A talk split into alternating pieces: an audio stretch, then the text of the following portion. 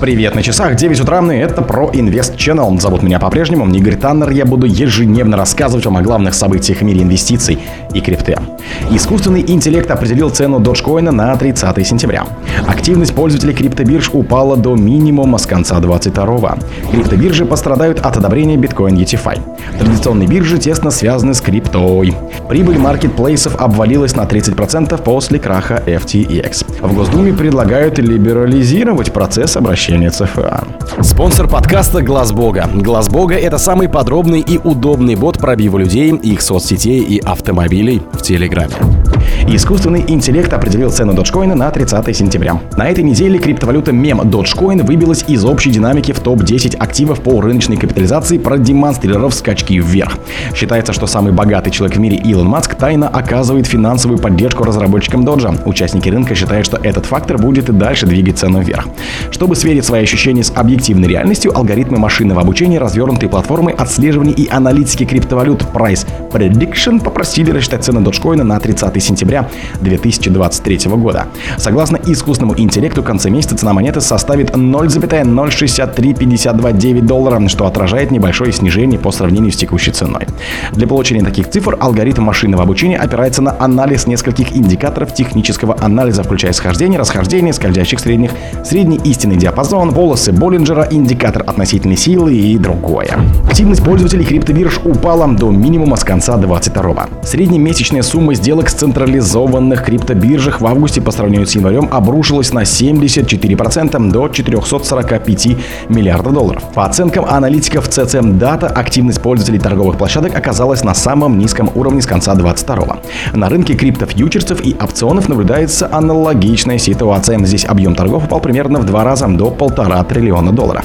Binance продолжает лидировать во всех сегментах, однако в августе эта биткоин-биржа столкнулась с сильной конкуренцией со стороны Coinbase и OX. На рынке децентрализованного финансирования DeFi флагманские позиции удерживает платформа Uniswap, позволяющая торговать с помощью алгоритмического программного обеспечения на блокчейне или так называемых смарт-контрактах.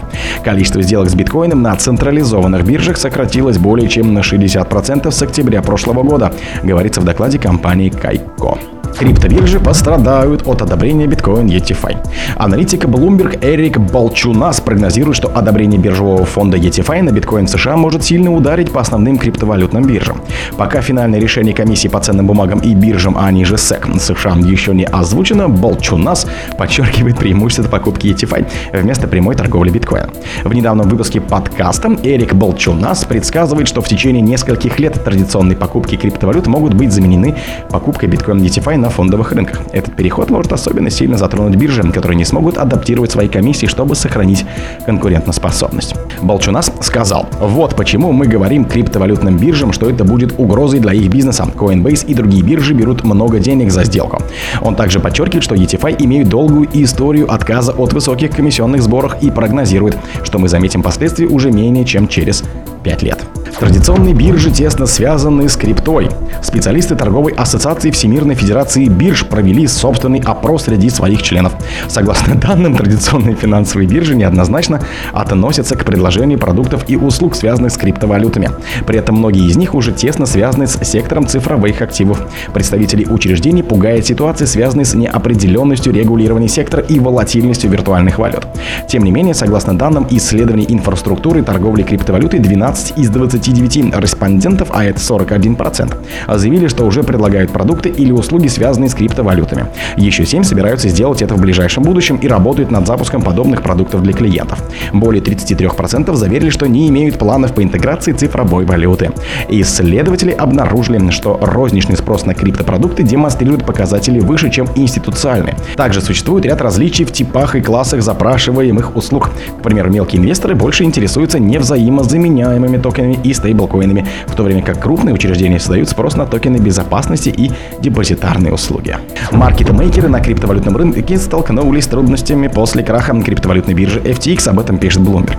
Хотя это отчасти связано со структурными причинами, маркетмейкеры покидают рынок после того, как вынесли убытки или постоянно пересматривают свои стратегии управления рисками после FTX. Среда с низкой волатильностью также играет роль в том, что поставщики ликвидности не выходят на рынки, заявили аналитики Кайка. По данным агентства, если раньше криптовалютный маркетмейкинг был прибыльным, то теперь затраты растут, а инвесторы избегают криптоиндустрии. По оценкам с ноября 2022 года прибыль маркетмейкеров в среднем упала на 20-30%. Катастрофа FTX стала тревожным сигналом для отрасли. Риски, связанные с оставленным активом на биржах, не всегда были приоритетными. Но это изменилось, и мы понимаем, что более высокие затраты теперь станут способом ведения бизнеса, сказал Ле Ши, руководитель отдела трейдинга компании АУРОС. В Госдуме предлагают либерализировать процесс обращения ЦФА. В Государственной Думе предлагают либерализовать процесс обращения ЦФА. Об этом заявил глава Комитета Госдумы по финансовым рынкам Анатолий Аксаков. А по словам главы Департамента инфраструктуры финансового рынка регулятора Кирилла Пронина, новые цифровые виды деятельности быстро набирают оборот. Аскаков предлагает либерализовать процесс обращения цифровых финансовых активов ЦФА, узаконить возможность их непубличного выпуска, упростить доступ к ним иностранцев, снять для них лимит на покупку в 300 тысяч рубчиков. Напомню, что инвесторам сейчас крайне сложно приобрести ЦФА. Анатолий Аксаков предлагает сформировать правовые нормы так, чтобы участники рынка могли бы заниматься выпуском активов не публично, не оповещая об этом на ресурсах. Все, кому полагаются такие активы, кто хочет их купить, должны получить возможность. Кроме этого, он сообщил, что у Центрального банка, как регулятора, должна быть информация, что такие активы размещаются и перечень лиц, которые приобретают такие активы. О других событиях, но в это же время не пропустите уж. У микрофона был Игорь Таннер. Пока.